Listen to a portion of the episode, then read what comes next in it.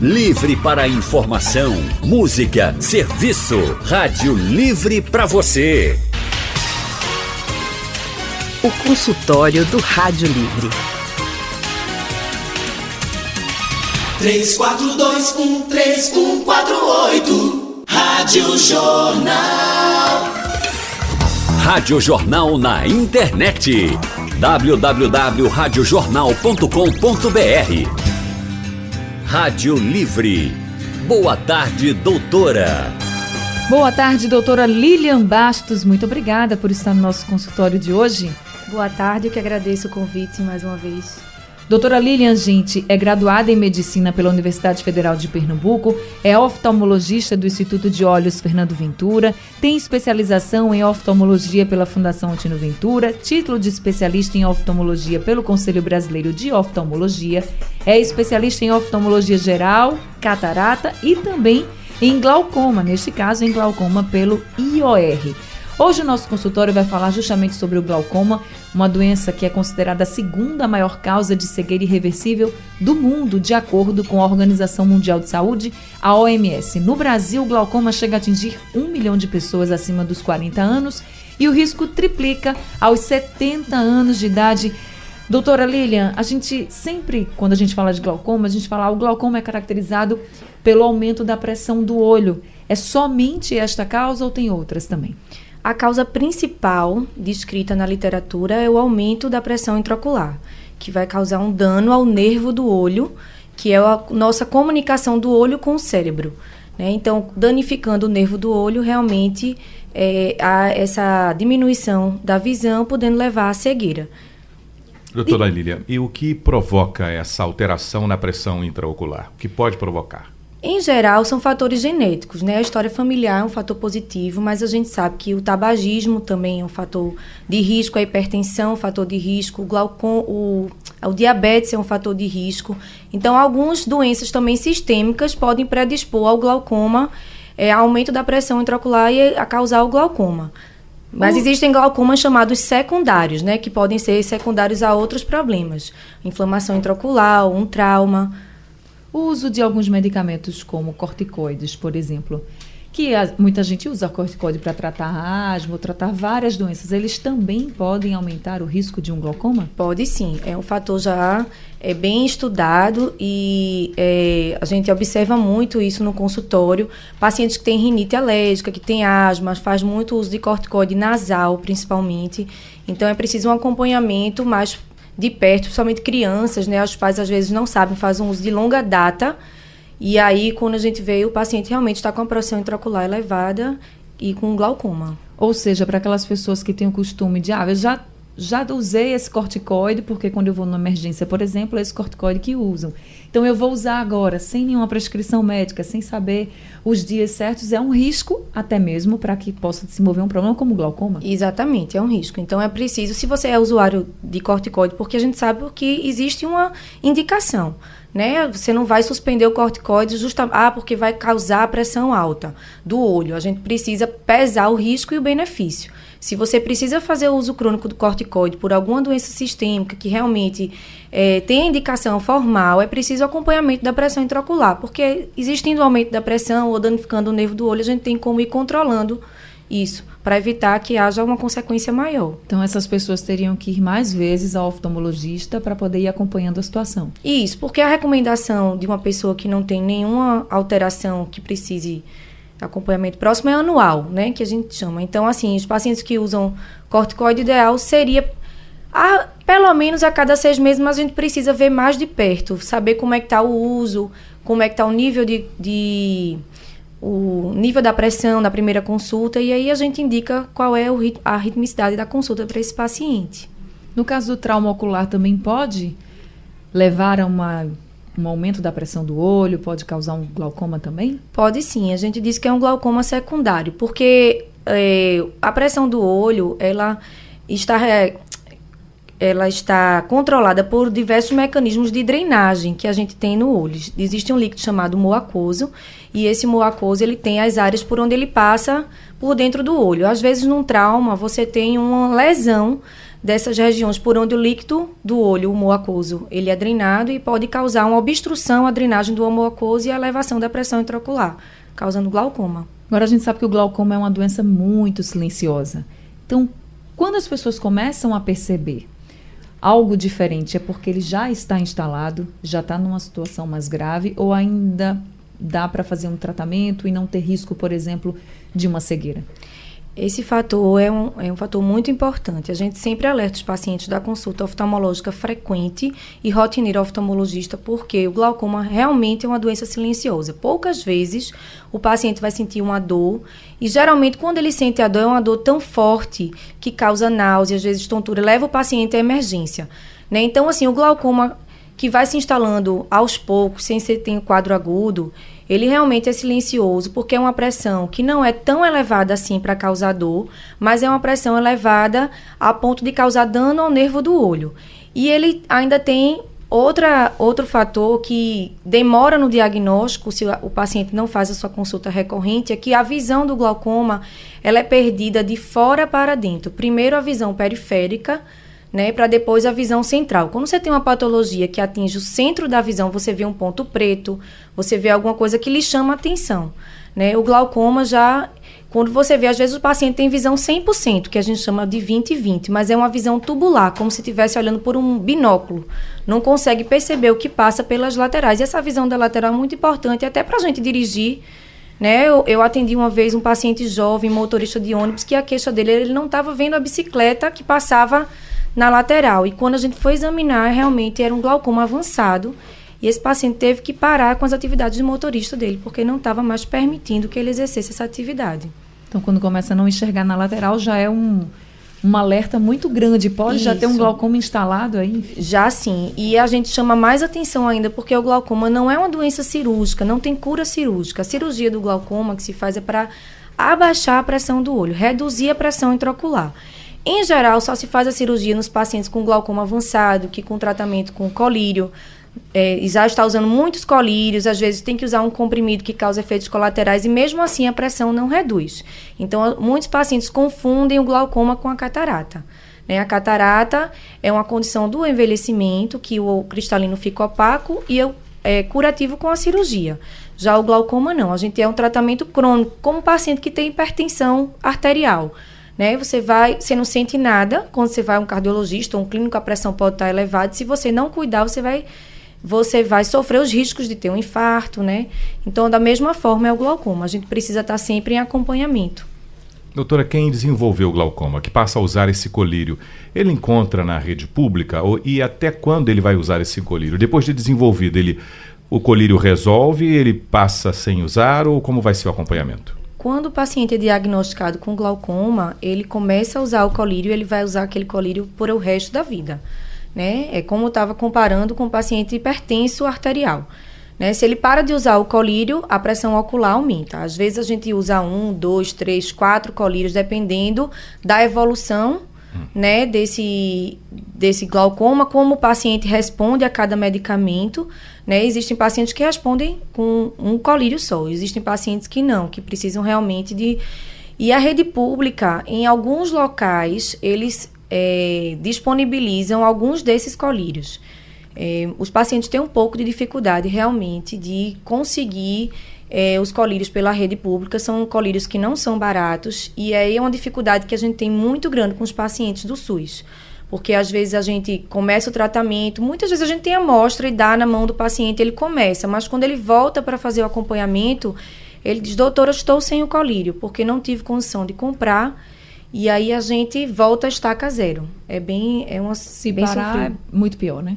Se parar de usar é muito pior, né? É, porque voltamos ao mesmo estágio inicial. O paciente já tem um diagnóstico, já sabe como tratar e não pode tratar porque não tem condição Doutora de comprar. Lília, não tem coisa com alimentação, com atividade física que faça se interromper a pressão ocular alterada? Ela vai permanecer alterada até receber a medicação correta para baixar? Vai sim. Puxa vida. É, infelizmente a gente não tem como fazer uma dieta, uhum. né, para melhorar a pressão intraocular. Ainda não foi, quem sabe, né? Ainda não se descobriu uma outra Isso. forma, né? Uhum. Estamos de volta com o nosso consultório falando sobre o glaucoma. Estamos recebendo a oftalmologista especialista em glaucoma, a doutora Lilian Bastos. Doutora Lilian, a gente falou aqui que o glaucoma normalmente é caracterizado pelo aumento da pressão do olho, mas também existe o glaucoma da pressão normal no olho. Isso, existe o glaucoma da pressão normal. Não é a forma de glaucoma mais comum. Então, não precisa criar tanto alarde assim. Muitas vezes o glaucoma de pressão normal está relacionado a outras doenças sistêmicas, né? Pacientes que têm problemas respiratórios ou que têm uma hipotensão noturna. Então, assim, é um diagnóstico mais raro no consultório, né? E que a gente percebe, na maioria das vezes, por uma piora da aparência do nervo do olho, já que a pressão é uma pressão que se encontra dentro dos valores normais. É, então, assim, também não precisa ficar tão alarmado, porque não é o mais comum, mas existe esse diagnóstico. Por isso, a gente reforça que é importante sempre procurar o acompanhamento oftalmológico rotineiro, né? Porque o oftalmologista ele não vê só o grau. Muita gente acha que ah, tô vendo bem, não preciso ir para o médico oftalmologista, mas a gente examina o olho como um todo, né? Nem sempre só a visão é o que está importando. Ontem foi o Dia Nacional de Combate ao Glaucoma e o principal objetivo é alertar a população sobre os riscos dessa doença e também de como se prevenir. O diagnóstico precoce, como a doutora Lilian falou aqui, é a única forma que a gente tem de descobrir mais rápido a doença. Inclusive, quando a gente fala de glaucoma, a gente diz a partir dos 40 anos, ela, essa doença se torna mais comum. Quando você chega a partir dos 60, o risco triplica. Ok, mas crianças também podem ter, inclusive recém-nascidos. E aí é nesse ponto que eu queria entrar, porque a gente tem que reforçar o quanto é importante também o teste do olhinho e essas visitas regulares dos pais com as crianças no oftalmologista. Isso, muito bem falado. É importantíssimo o teste do olhinho. O teste do olhinho muitas pessoas desconhecem qual é o objetivo do teste do olhinho. A gente não vai medir visão de recém-nascido, né? Um teste de triagem para a gente ver se a estrutura ocular ela está preservada. Então nós vamos ver a transparência da córnea, o tamanho do olho, nós vamos ver o cristalino se ele é transparente, se existe alguma catarata. O oftalmologista ele dilata a pupila para a gente ver o fundo do olho, ver se a retina está colada, se é, o nervo do olho está com aparência normal. Então, assim, através do teste do olhinho, a gente pode ter a primeira suspeita de glaucoma. Né? Então, assim, é importante que todo recém-nascido passe pelo pediatra. O pediatra pode fazer o teste do olhinho, sim, mas pelo menos no primeiro mês de vida é importante a consulta ao oftalmologista, porque a gente pode ver outras estruturas que não só as da superfície do olho. O tipo de glaucoma que atinge, por exemplo, ou que pode atingir um recém-nascido é diferente do tipo de glaucoma que pode atingir um adulto? É diferente, sim. O tipo do glaucoma da criança é um, um glaucoma mais agressivo, inclusive, que precisa, na maioria das vezes, de um, um procedimento cirúrgico mais precoce, né, para que é, isso não se é, desenvolva e a criança não perca a visão. Então, assim, tem que ficar bem alerta. Eu alerto, inclusive, aos pediatras que encaminhem seus pacientes para oftalmologista, né? Aos pais que não se aperreiem de latar a pupila, não faz mal. A criança não vai fazer nenhum mal à criança, o colírio arde um pouquinho, mas assim, pelo benefício, a gente tem, a gente tem que sempre pesar o custo-benefício. Né? É importante fazer o exame das crianças. Estamos de volta com o nosso consultório de hoje falando sobre o glaucoma. Estamos recebendo a doutora Lilian Bastos, que é oftalmologista e especialista em glaucoma. Vamos abrir esse bloco já com os nossos ouvintes por telefone. O João Amaro de Sairé conversa com a gente. João, boa tarde para você. Olá, boa tarde para você e para a doutora. Eu gostaria de perguntar para a doutora é, sobre um glaucoma que tenho e que já perdi a visão, já tem um pouco mais de 20 anos.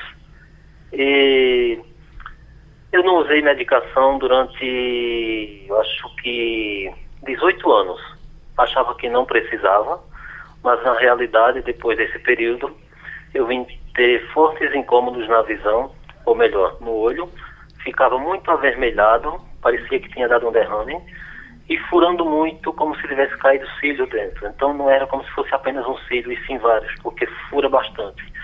Então estou usando é, hoje uma medicação é, à noite, que é do gelo, é o Denatran, e estou usando três vezes ao dia é, cloridato de dozolamida. É, mas mesmo assim ainda incomoda bastante. Tem dias que passa uma temporada bem e depois volta a incomodar.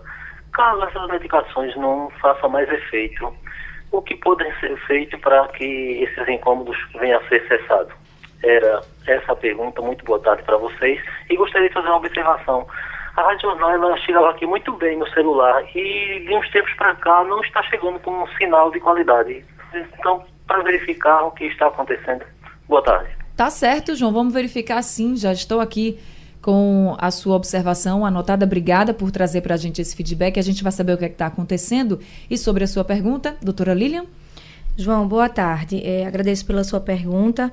O que eu queria lhe dizer é o seguinte: para você permanecer usando a sua medicação para o glaucoma, tá certo? Importante para é, controlar a sua pressão intraocular. Né, e não agravar ainda mais o seu quadro do glaucoma. Às vezes, esses colírios eles têm conservantes. Então, o uso deles a longo prazo pode dar um desconforto no olho, como você está sentindo. Sensação de argueiro, como se fosse um cisco no olho, tá certo? Um vermelhidão. São efeitos colaterais é, bastante comuns das medicações de glaucoma.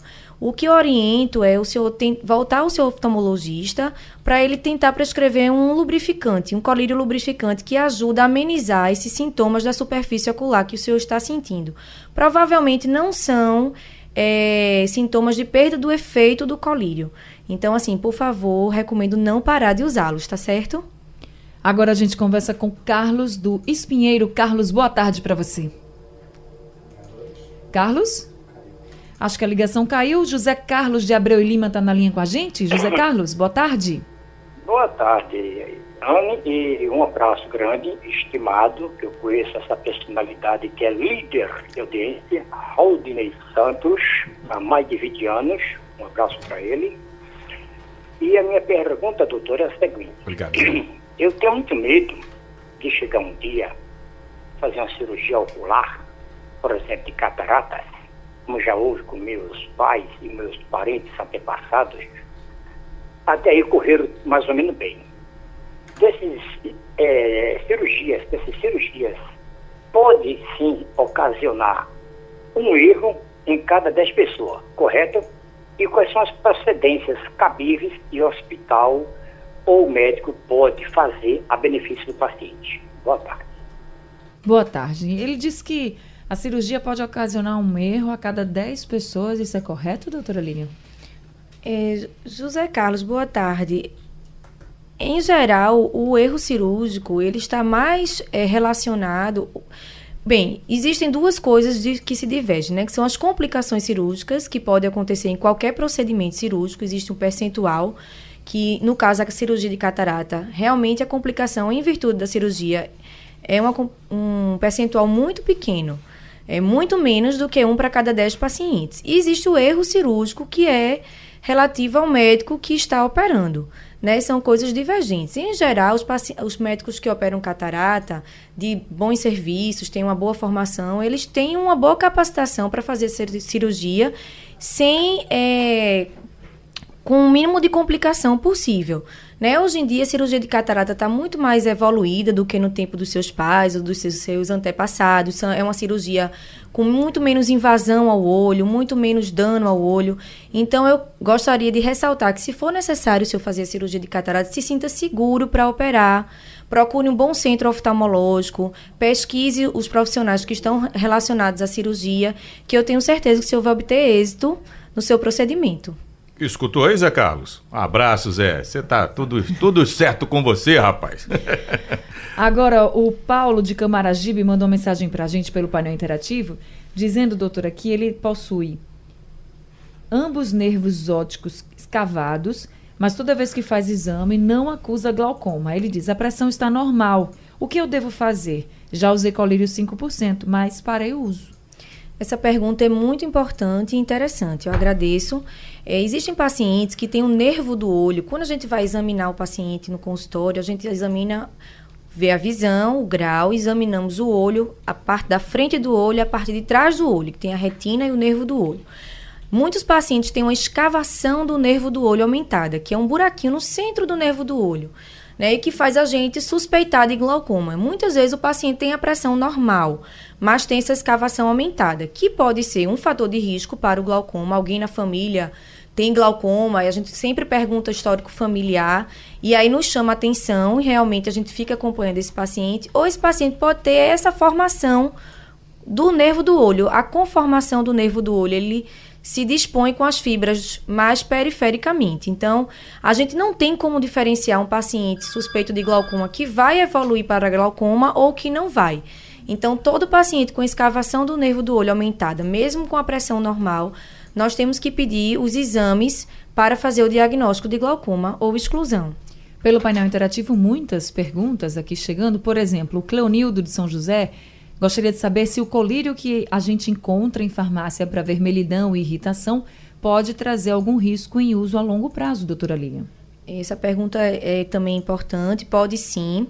É, não é que seja contraindicação absoluta, às vezes é preciso, você vai usar de uma forma estética esse colírio, né? Vai para um casamento, a mulher faz uma maquiagem, o olho fica vermelho, você não quer sair nas fotos com o olho vermelho.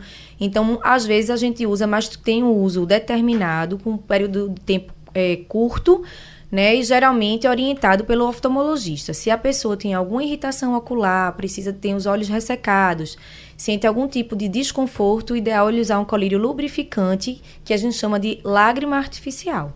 Jailma Soares do Jordão diz que tem astigmatismo 1.4 e às vezes quando abre a janela do quarto e vê o sol de manhã, por exemplo, ela diz que a vista dói um pouco. Quando tem muito sono, ela diz que também a vista dói e pergunta: "Devo me preocupar com glaucoma?" Em relação aos sintomas, não. Esses são sintomas típicos de pacientes com astigmatismo ou fotofobia. O astigmatismo ele está relacionado a uma irregularidade da córnea. Então, a, o raio de luz ele entra de forma dispersa e dá mais desconforto ao olhar para a luz. Para saber se tem glaucoma, é preciso fazer o exame da pressão intraocular, a aferição da pressão intraocular e o exame do fundo do olho. Daniel Santos, Jardim São Paulo, diz que tem 41 anos e glaucoma. Faço uso do colírio Drenatan. Acontece que às vezes esqueço de colocá-lo diariamente, é o que ele diz. Aí ele pergunta: quanto tempo eu posso ficar sem usá-lo caso esqueça? Não pode deixar de usar de jeito nenhum. Se deixa de usar o colírio, a pressão intraocular aumenta. Esse, o Drenatan ele tem posologia de uma vez ao dia. Então, se você passa daquele horário, você vai ficar descoberto daquele, da medicação e a pressão do olho pode dar um pico de pressão naquele horário, às vezes até mais grave, né, do que um paciente que vem ao certo tempo sem usar e foi diagnosticado, começa a usar normalmente. Então, assim, eu recomendo tentar não esquecer. É óbvio que se esquecer num dia, tenta pingar no outro dia sem falta. Rogério Júnior de Paulista pergunta se moscas volantes, aquela sensação de estar tá vendo, né, as mosquinhas volantes, tem relação com glaucoma. Não. Mosca volante é uma condição que geralmente acontece com envelhecimento, ou alguns, alguns casos com pacientes automíopes ou que já levaram pancadas no olho, em que o gelzinho que a gente tem dentro do olho, chamamos de vítreo, ele se descola de alguns pontos onde ele é aderido na retina, e aí esses pedacinhos do gel ficam boiando dentro do gelzinho que, ou que está se tornando líquido, e aí você fica observando, principalmente em ambientes de contraste claro e escuro. E o Sérgio de Candeias diz que já foi duas vezes fazer óculos e os oftalmologistas perguntam se ele tem caso de família de glaucoma. Ele diz que sempre faz e nunca dá nada, mas que agora o médico suspeitou de glaucoma novamente. Para quem tem casos na família, histórico familiar, tem mais risco? Tem sim. O histórico familiar é um fator de risco forte para o glaucoma. Né? Então, provavelmente, ele tem uma escavação aumentada e aí, toda vez que ele vai ao oftalmologista, né, o oftalmologista pede o check-up de glaucoma, como a gente chama, para poder dar o diagnóstico ou ficar acompanhando caso não tenha ainda. Tá certo, doutora Lília, muito obrigada, viu, pelo nosso consultório de hoje. A gente está chegando ao fim, muita gente participando com a gente. Eu queria agradecer muito a todos os ouvintes que participaram com a gente pelo painel interativo e também pelo telefone. Agradecer demais a doutora Lilian Baixos, que tirou muitas dúvidas, deu muitas orientações e esclarecimentos, sempre deixando claro, né, doutora Lilian, que tem que ir para o oftalmologista. Isso, eu agradeço muito, agradeço as perguntas e espero ter esclarecido mais sobre o glaucoma e que os ouvintes, né, se conscientizem que é preciso realmente fazer a consulta oftalmológica não só para ver se tem óculos, mas examinar o seu olho como um todo, para que a gente preserve, né, a nossa visão até os últimos dias da nossa vida. Tá certo, então, doutora Lilian, muito obrigada mais uma vez. Volte sempre. Doutora Lilian, gente, é oftalmologista, especialista em glaucoma. E o telefone do consultório é o 3036 95 95. Sugestão ou comentário sobre o programa que você acaba de ouvir, envie para o e-mail ouvinte@radiojornal.com.br ou para o endereço Rua do Lima 250, Santo Amaro, Recife, Pernambuco.